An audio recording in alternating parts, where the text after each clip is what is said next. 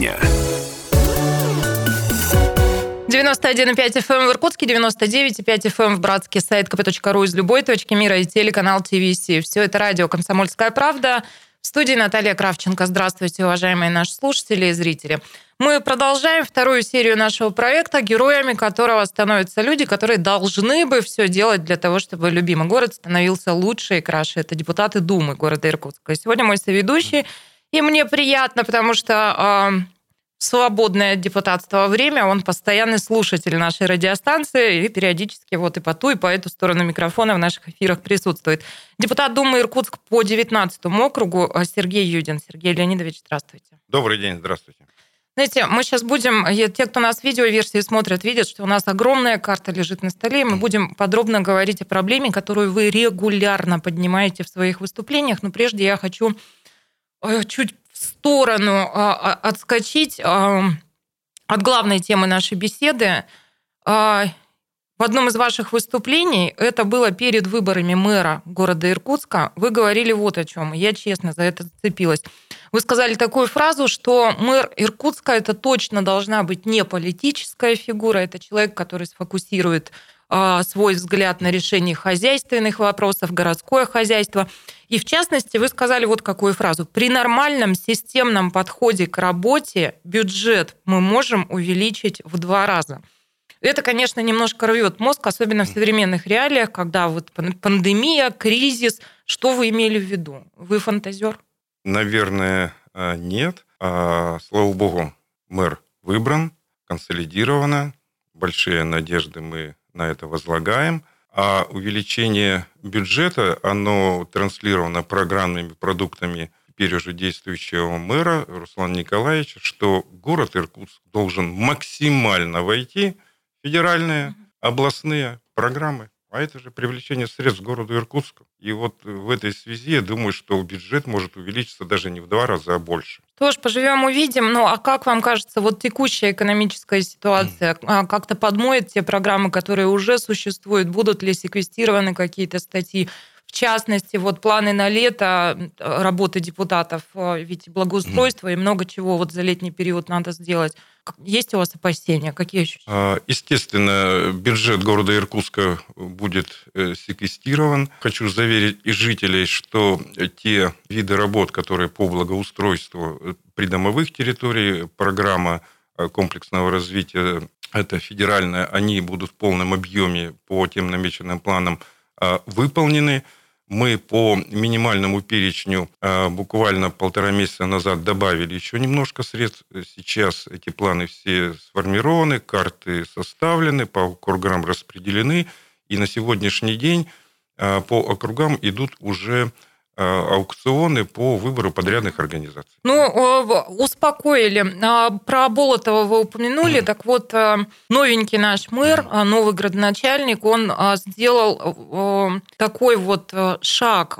Насколько я понимаю, всем депутатам Думы Иркутска он предложил составить топ пять каких-то вот проблем, на которые вы хотели бы обратить внимание и городских властей, и то, что вы считаете вот наболевшим. Предполагаю, что, наверное, в вашем топе по 19 округу а, номер один это будет ветхое аварийное жилье, которое является память. Вот об этом мы хотим сегодня много и подробно с вами говорить. Вы часто об этом говорили. Есть у этой истории вообще какое-то решение? Потому что проблема огромная. Ваш округ – самый центр центре некуда. И там это более чем. Что э, меня радует э, в сложившейся ситуации, на двух совещаниях, э, на которых мне удалось побывать исполняющим обязанности Иркутской области э, Кобзевым э, Игорем Ивановичем, э, им было конкретно отмечено, что к этому вопросу, к этой проблеме, конечно же, нужно в ближайшее время подходить, ее решать. А Руслан э, Николаевич погружен в эту тему. А, напомню слушателям, что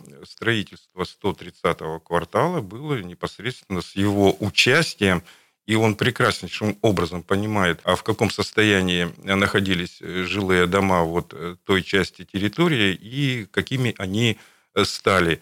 И вот э, сегодня, уже с осени, мы прорабатываем а, данный вопрос, Потому что речь идет не только о центре города. В городе Иркутске более 600 многоквартирных домов, которые не благоустроены. Ну, отсутствует инж... инженерная инфраструктура. Вообще. Конечно, конечно. И в качестве проработки механизмов решения этого сложнейшего вопроса мною было предложен часть улицы Грязнова от э, Тимирязева до переулка Пионерский, чтобы вот на этой части территории разобраться с памятниками, с сетями, с механизмами и путями, э, э, какие могут быть максимально быстрые в решении этого вопроса. То есть вы этот отрезок взяли как опытный образец? Конечно, да? конечно, чтобы на нем вот отработать все. А хотелось бы слушателям немножечко пояснить, что такое неблагоустроенный многоквартирный дом. Это дом, в котором две-четыре квартиры. Полностью отсутствует отопление, водоснабжение, водоотведение, условия все находятся на улице. Это туалеты, нужники, это mm-hmm. выгребные ямы, это, соответственно, и антисанитария. Вот. И водоразборные колонки зачастую находятся более 50 метров. Это порою и через трамвайные пути, через 2-3 а, потока движущегося, движущегося транспорта. И та вода, которая была в бытовых нуждах использована, ее же ведь надо не просто там в унитаз вылить или в раковину, ее нужно ведрами куда-то вынести. Угу. А порой э, люди в этих домах проживают и пожилые, и, конечно же, э, они уже и забыли, что им положено это. Просто вот, ну вот, по, просто вот по обычному человеческому понятию вот это вот э, инженерное благоустройство махнули рукой, они уже перестали везде писать, они с этим смирились, что они вот как-то люди за бортом и никому не нужны. И вот а, я, наверное, ну, не буду хвастаться, но часто выступаю с какими-то, может быть, на тот момент непопулярными инициативами. И когда в прошлом созыве я поднимал в очередной раз данный вопрос, что все-таки администрация должна обратиться вот к этой проблеме, к жителям, и мной была просто сделано предложение, ну давайте мы, пока мы не поборем вот эту беду, всю администрацию переселим вот в эти дома, пускай они понюхают, потрогают, сами потаскают это Г, так сказать, на улицу. И, может быть, тогда э, с мертвой точки сдвинется вот эта проблема. Могу предположить, что поддержки не нашлось. Абсолютно никакой. Также, если помните, как моя была инициатива пригласить все-таки губернатора Иркутской области на площадку Думы, посмотреть, что такое областной центр, как мы будем жить, решать. Так меня же объявили тогда почти врагом народа. Сейчас, слава богу, все поменялось, да наоборот – все друг ну, другу рады, надежда, конструктив да, выстраивается. Что в благословенной да. Иркутской области несколько изменилась ситуация, все друг друга теперь вот вроде как готовы слышать. Да, Давайте ближе к нашему Давайте. вопросику. Вот смотрите, вопросик такой. А почему бы это все не снести к чертовой матери и не расселить этих людей в благоустроенное жилье? 99% это памятники. Круг Деревян... Деревянного зодчества. Змея да. укусила себя Это за... и федерального, и областного да, регионального значения снести их нельзя, их только можно реставрировать. А, и когда шла приватизация, вот заложниками это стали жители. Им же никто не объяснил, что, ребята, став собственником, вы приобретаете обязанность сохранять данный памятник, предмет охраны, и его восстанавливать. Восстановление э, памятника архитектуры, в зависимости от его э, площади, э, конструктива, от 10 до 40 миллионов рублей. Это ну, когда люди конечно. там две квартиры найдут, да, они дрова-то порой себе не могут конечно. привезти. Вот. И э, на сегодняшний день э, большая работа была проведена правобережным округом, э, КУМИ, комитетом э, городского обустройства, подключился водоканал. Вот по улице Грязнова, в частности, допустим, отсутствует сеть водоотведения. Вода есть, канализации нет. И мы взяли, просчитали один дом Грязнова 32Б, чтобы подвести к нему воду и отвести воду, это 100, 120 э, метров сетей, 3 миллиона 100 тысяч. Это по существующим тарифам, которые утверждены в городе Иркутске. Но каждая ресурсно-снабжающая организация, они имеют у себя инвестиционные программы. Я не угу. говорю о теплоснабжении. И поэтому э, благодаря тоже распоряжению Игоря Ивановича была Э, создана э, на сегодняшний день в правительстве рабочая э, группа, возглавляет ее Вобликова Валентина Феофанова, председатель, зампредседателя правительства Иркутской области. по сохранению памятников деревянного зодчества. И эта программа на сегодняшний день начала работать. Создана концепция, Оказывается, в Российской Федерации не существует федеральной программы вот по такой категории памятников. Есть программы, которые э, охватывают, допустим, а усадьбы. знаете, можно я уточню тоже здесь, а как вам кажется, почему? Потому что это ну, какие-то локальные проблемы отдельных городов, что для всей страны это не актуально. Только вот у Иркутска такое количество памятников. А я вам назову программы? цифры. Э, на сегодняшний день э, доля э, памятников в Иркутской области по отношению к Российской Федерации составляет 28%. Это почти 30% Ого. памятников находится в Иркутской области. Да. А большая часть памятников находится в городе Иркутске. А имеет ли эта проблема хоть какое-то решение? Об этом будем говорить уже через пару минут. Мой соведущий сегодня депутат Думы Иркутска по 19 округу Сергей Юдин. Мы продолжим.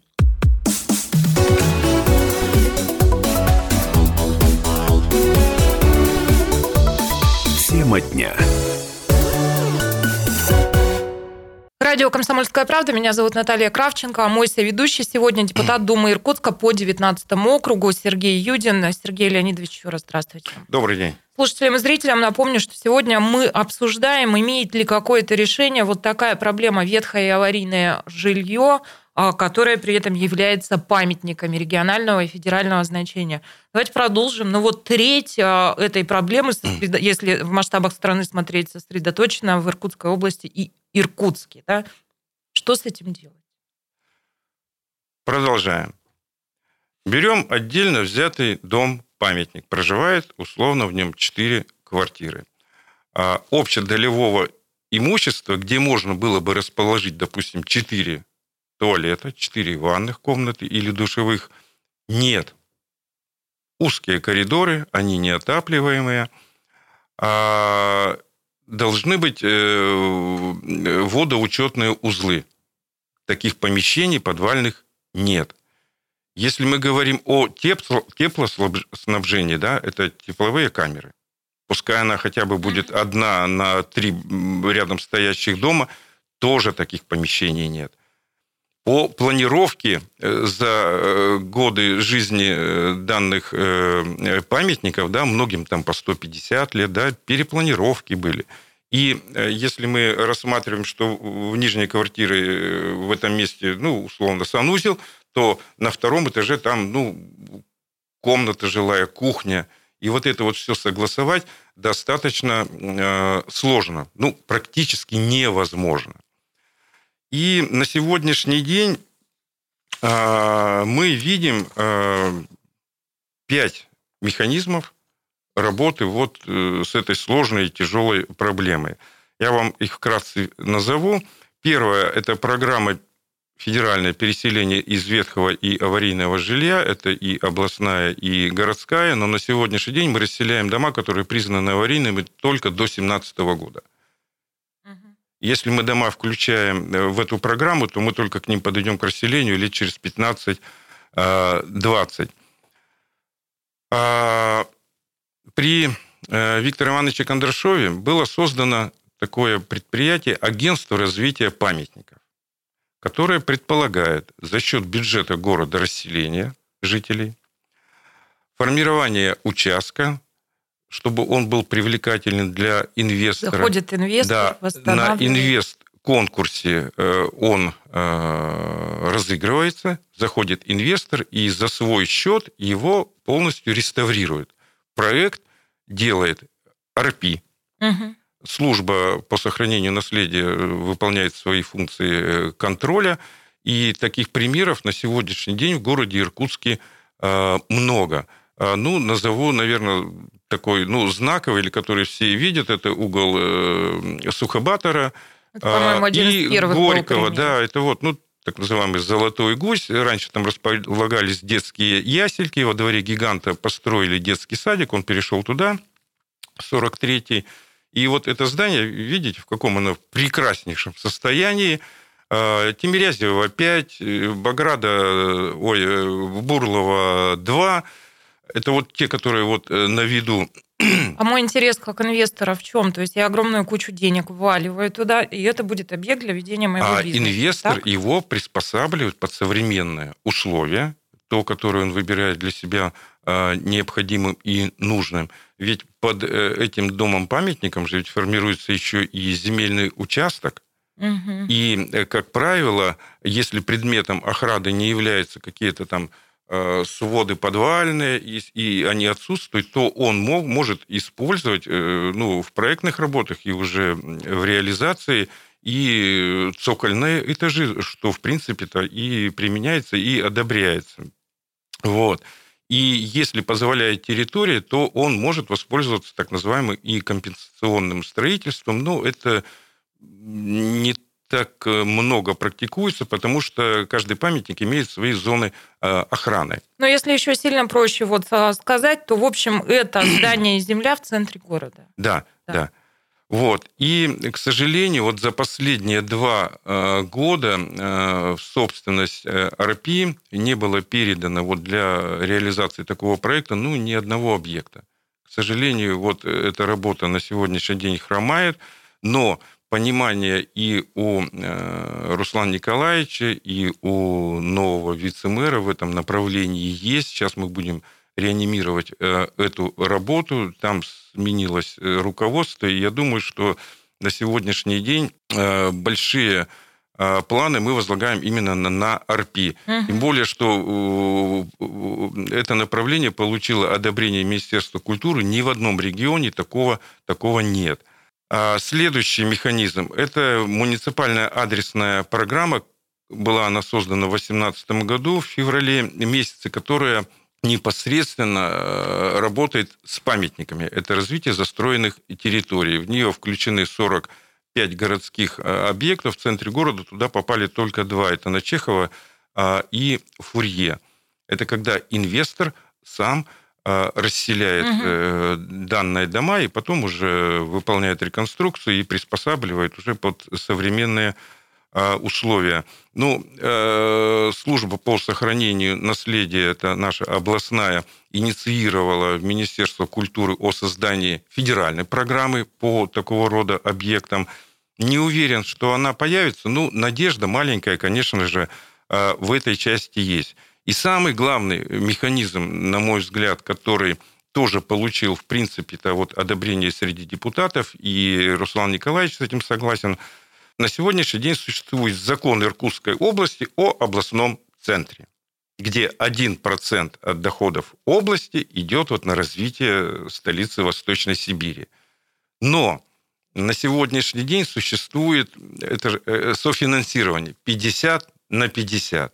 И мы вот последний раз не добрали 400 миллионов, потому что ну, не нашли 200 своих в бюджете города, а этот закон предполагает То есть на каждый Э, рубль мы свой да, рубль. да, да. 4% это город Иркутск, 96% это область. И я думаю, что все-таки вот надо и Думе города Иркутска, и новому руководству города Иркутска находить конструктив э, с областью. Я думаю, что мы этот вопрос все-таки продавим и пробьем. И когда а, этот закон наработает, заработает вот в новом формате, то я убежден, что хотя бы 10% от этой суммы пойдет именно вот на а, расселение именно э, памятников. И когда агентство развития памятников наберет обороты, ведь те э, деньги, которые э, идут за продажу инвесторам, они же ведь идут на счет RP, Мгм. на сегодняшний день, между прочим, там 122 миллиона. Это то, что было наработано вот раньше. И уже после этого РП может уже сам и расселять дома, формировать Ну, участки. кстати, да, интересный момент. Это очень интересный механизм, и, конечно же, его надо доводить вот до логического завершения. То есть тут уже, если эта тележка покатилась, набирает обороты, то... Да. да. Еще одна проблема. Не все хотят уезжать из центра города. Ну вот да. бабушки наши жили, родители наши жили, и мы тут будем жить. И вот если использовать э, механизм закона Иркутской области, то здесь, наверное, можно было каким-то образом в технических условиях по реализации э, расселения прописать, что расселяется, ну, условно, в Кировском районе, мы не под конкретного заказчика, что покупаем только вот у такой-то компании квартиры, а определяем, что это территория Кировского района или правобережного округа. Ну и кто выходит на эти торги по приобретению квартир, кто меньше дал, ну, значит, у того застройщика и будут приобретаться эти квартиры. Я, конечно, ну, склоняюсь к этому, чтобы и удовлетворить... Ну, круг интересантов тогда шире становится, скажем ну, так. Наверное. Ну, то есть вы вот с оптимизмом, да, на эту историю. Я... А как вам кажется, вот все-таки масштаб а, этого представить довольно сложно. Вот во временном горизонте, вот сколько на это может потребоваться времени? А, я думаю, что агентство развития памятников уже, наверное, с осени начнет э, эту работу. А, начнем мы, наверное, как раз и с, вот с этого пилотного проекта по улице Грязнова, потому что э, комитет по муниципальному имуществу угу. подключился к этой работе. Сейчас вот мы смотрим по возможности формирования данных участков, какие могут быть э, варианты. И э, все мы прекрасно знаем э, Сергея Юрьевича Маиренкова, да? Да. Иркутские кварталы. Данная территория тоже попала сюда. И та философия, которая вот этому большому грандиозному проекту, кстати, он нормально, системно и этапно реализуется – Э, может быть, ну, условно, я вот как предположение, улица Грязнова может уйти, допустим, в элитное индивидуальное жилье. Угу. Почему нет? Город проводит сети, делает благоустройство улиц, там, ну, фонари, освещение, надо мы меняем там или не меняем э, движение там в одну сторону или в другую, чтобы для будущих инвесторов он был ну, привлекательным. Привлекателен, И да. мы получаем прекрасный, красивый э, квартал. Вариантов очень много. И вот Знаете, сейчас мы с ним тоже совместно и прорабатываем эти все вопросы. Кажется, что это такая неподъемная глыба, ее не сдвинуть, да, но, как говорится, дорогу осилит идущий. А чем... Поэтому и вам а, удачи на этом пути. Депутат Думы Иркутска по 19 округу был сегодня моим соведущим Сергей Юдин. Сергей Леонидович, я вас благодарю. Ну и буду с интересом, полагаю, как и все жители города, наблюдать за тем, как будет ситуация развиваться. Успехов, спасибо. Спасибо.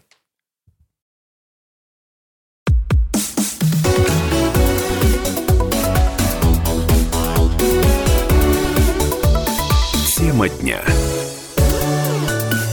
91,5 FM в Иркутске, 99,5 Братский, сайт kp.ру из любой точки мира. Это все радио «Комсомольская правда». Продолжается программа «Тема дня». Меня зовут Евгения Дмитриева. Я приветствую всех наших слушателей. В этой части программы познакомлю вас с самыми заметными новостями. И начиная с хроники коронавируса. В Иркутской области общее число зараженных COVID-19 достигло отметки 1498 человек.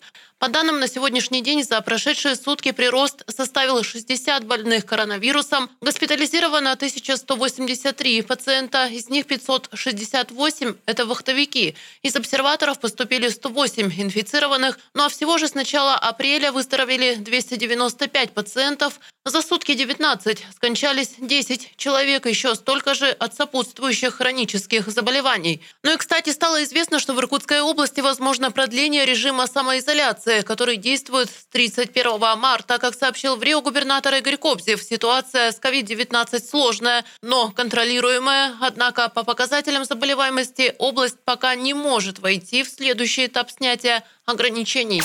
Идем дальше. В Иркутской области реализуют новую меру поддержки для работников, которые находятся под риском увольнения. Речь идет о сотрудниках организаций, экономическая деятельность которых относится к отраслям экономики, наиболее пострадавшим из-за распространения коронавируса и принявшим решение о введении режима, например, неполного рабочего дня или недели, простое, отпусков без сохранения зарплаты, сокращения штата. Разработать региональную меру поддержки поручил исполняющий обязанности губернатора Иркутской области Игорь Кобзев. А продолжит начальник управления занятости населения Министерства труда и занятости региона Наталья Шлыкова. Мы решили поддержать тех работодателей, деятельность которых наиболее пострадала в связи с введением ограничительных мероприятий на производственную деятельность. То есть это предприятия, которые а, в силу объективных причин перевели своих работников в режим неполного рабочего времени или а, объявили сокращение штатов, либо объявили простой. И а, данным работодателям с целью того, чтобы они сохранили свои коллективы и не допустили выхода на рынок труда граждан и увольнение своих работников э, предусмотрена такая мера в Иркутской области, как поддержка работодателей в виде предоставления субсидии на выплату заработной платы и взносы во внебюджетные фонды и налоги на а, сохраненные рабочие места. То есть работодатель у нас создает для своих работников, пострадавшим видом деятельности, обращается в центр занятости и заключает соглашение, создает временные рабочие места и заключает соглашение. Это была Наталья Шлыкова, начальник управления занятости населения Министерства труда и занятости Иркутской области. Ну а мы идем к городским новостям. Больше садиков хороших и разных. Администрация Иркутска и компания Десинвест, которая входит в группу строительных компаний «Восток-Центр Иркутск», подписали соглашение о социально-экономическом сотрудничестве в рамках частно-государственного партнерства на территории улиц Лызина и Култукская, где на месте старых двухэтажек выросли три 18-этажных блок-секции, появится новый современный детский сад для 110 ребятишек. Подробнее в нашем материале. Уникальному жилому комплексу нужно достойное обрамление, в том числе современными социальными объектами. Так об идее возвести рядом с только что введенным жилым комплексом новый детский сад, высказался мэр Иркутска Руслан Болотов. Он побывал на месте, осмотрел жилой комплекс Стрижи-Сити, пообщался со строителями, познакомился с планами. Неподалеку есть детский сад, но он был построен еще в 1947 году японскими военнопленными. Здание морально устарело и уже не отвечает современным требованиям. Для того, чтобы построить новый детсад, Восток-центр Иркутск безвозмездно передает администрации Иркутска проектную документацию и земельный участок. Общая стоимость более 25 миллионов рублей. В будущем мэрия сможет включить в строительство детского сада в соответствующую программу и провести аукцион, чтобы определить подрядчика. О том, насколько для города его развития важно частно-государственное партнерство, мэр Руслан Болотов. Мы говорим в целом о комфортной среде проживания для территории. Ну, что греха таить, по этой улице же многие ездят воспоминаний, наверное, положительными не назовешь. Поэтому вводимый комплекс обеспечен за счет застройщика нормальной дорожной инфраструктуры. Сам комплекс необычен, он уникален для Иркутска и по наполнению. Но вообще надо отдать должное, коллеги всегда отличались таким нестандартным подходом, на мой взгляд, правильным нестандартным подходом. А что касается детского сада и истории с объектом 47 года, безусловно, будем поддерживать это направление и документ сегодня будет утвержден в мэрии, потому что такого рода объекты нуждаются и в красивом обрамлении, и социальные объекты не должны отставать по уровню исполнения от объектов жилого назначения. Проект «Стрижи сети» стал для города фактически инвестиционным проектом, от которого муниципалитет получает не только налоговые, но и прямые поступления в бюджет. За неполные три года городская казна пополнилась на 40 миллионов рублей. На сегодняшний день более 120 семей переехали из аварийного жилья, бараки заменили новые комфортабельные дома с современной и продуманной инфраструктурой. Продолжит генеральный директор ЗАО «Восток-Центр Иркутск» Михаил Сигал то этот вот жилой комплекс, да, он ну, действительно уникален по архитектуре, по ряду функциональных решений. Двор у нас расположен на плите, который абсолютно безопасен для ребятишек, что невозможно попасть на машинах. Вот. Много озеленения, современные технологии мы эргономически применили, деревянные элементы, перглы, лежаки, лавочки, да, сам а, фасад гармоничен там э, с деревянной ставкой. Ну, я хочу сказать, что ценность этого комплекса, то, что он возник на месте старой аварийной застройки. Более 120 семей переехали в новое, соответствующее современным требованиям жилье. И мы будем очень рады, что для жителей нашего жилого комплекса, для маленьких новоселов будет хороший, красивый, современный э, дом. Ну, детский сад имеется в виду. Аналога стрижи-сити в России действительно нет. Дома построены в форме сердец, которые особенно привлекательны с высоты птичьего полета. Во всех квартирах панорамные окна, теплые лоджии со стеклением в пол. Строители и дизайнеры максимально постарались создать комфортную, уютную среду и внутри жилого комплекса, рассказывает заместитель генерального директора «Восток-центр Иркутск» Наталья Зверева. Мы достаточно много уделили внимания нашим общественным местам. Это и лобби-зоны для общения наших жителей, где можно решить какие-то вопросы соседями, а, встретить курьера, может быть ребятишкам поиграть, если плохая дождливая погода, все это можно как бы не где-то там, не куда-то ездя, все вместе. Кроме того, на территории квартала Стрижи-Сити застройщик за свой счет восстанавливает участок дороги перекресток улиц Лысина и Аэрофлотская. Общей площадью около 2000 квадратных метров. Работы включают в себя восстановление профиля дороги для качественного водоотведения, замену бордюрного камня, восстановление колодцев, а также укладку тротуаров и организацию пандусов для маломобильной группы населения. И к другим новостям. Темпы восстановления территорий, которые пострадали от наводнения, будут ускорены. Об этом во время видеоконференции, которая состоялась под руководством председателя правительства России Михаила Мишустина, сообщил исполняющий обязанности губернатора региона Игорь Кобзев. Восстановление жилья и инфраструктуры, пострадавших от наводнения в Иркутской области, находится на постоянном контроле президента России. На эти цели региона выделяют серьезные федеральные средства. В частности, в 2020-м сумма составила 7 миллиардов рублей. И вот что доложил на совещании Игорь Кобзев. Первое. По выплатам э, жителям. Э, всего было э, выделено 2 миллиарда 633 миллиона рублей.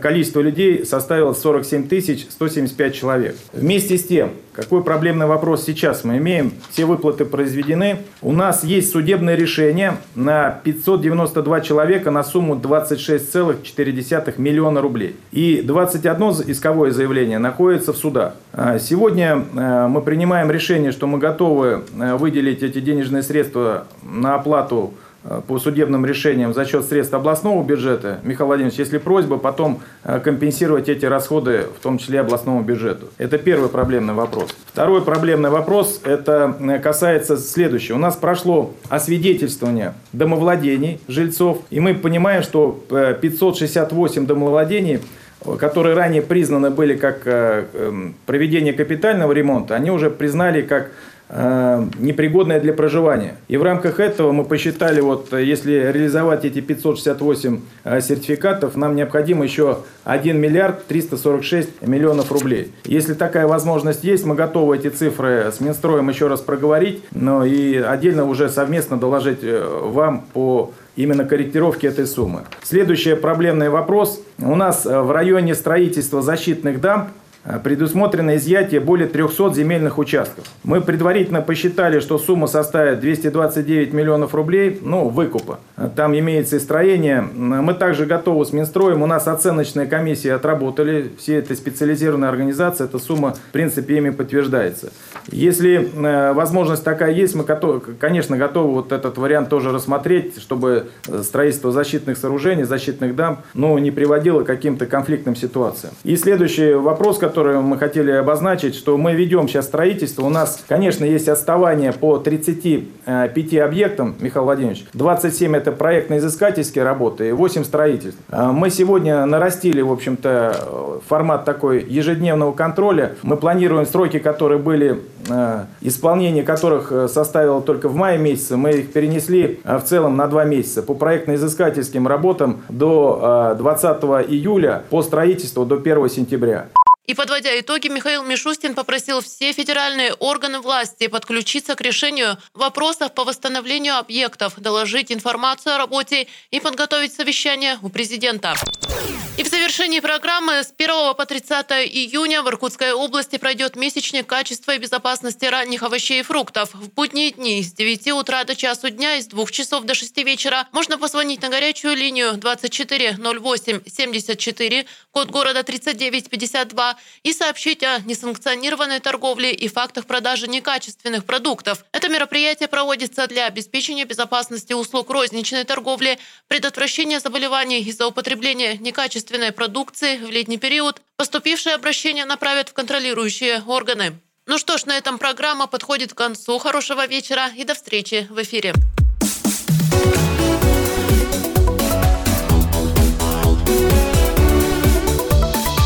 Тема дня.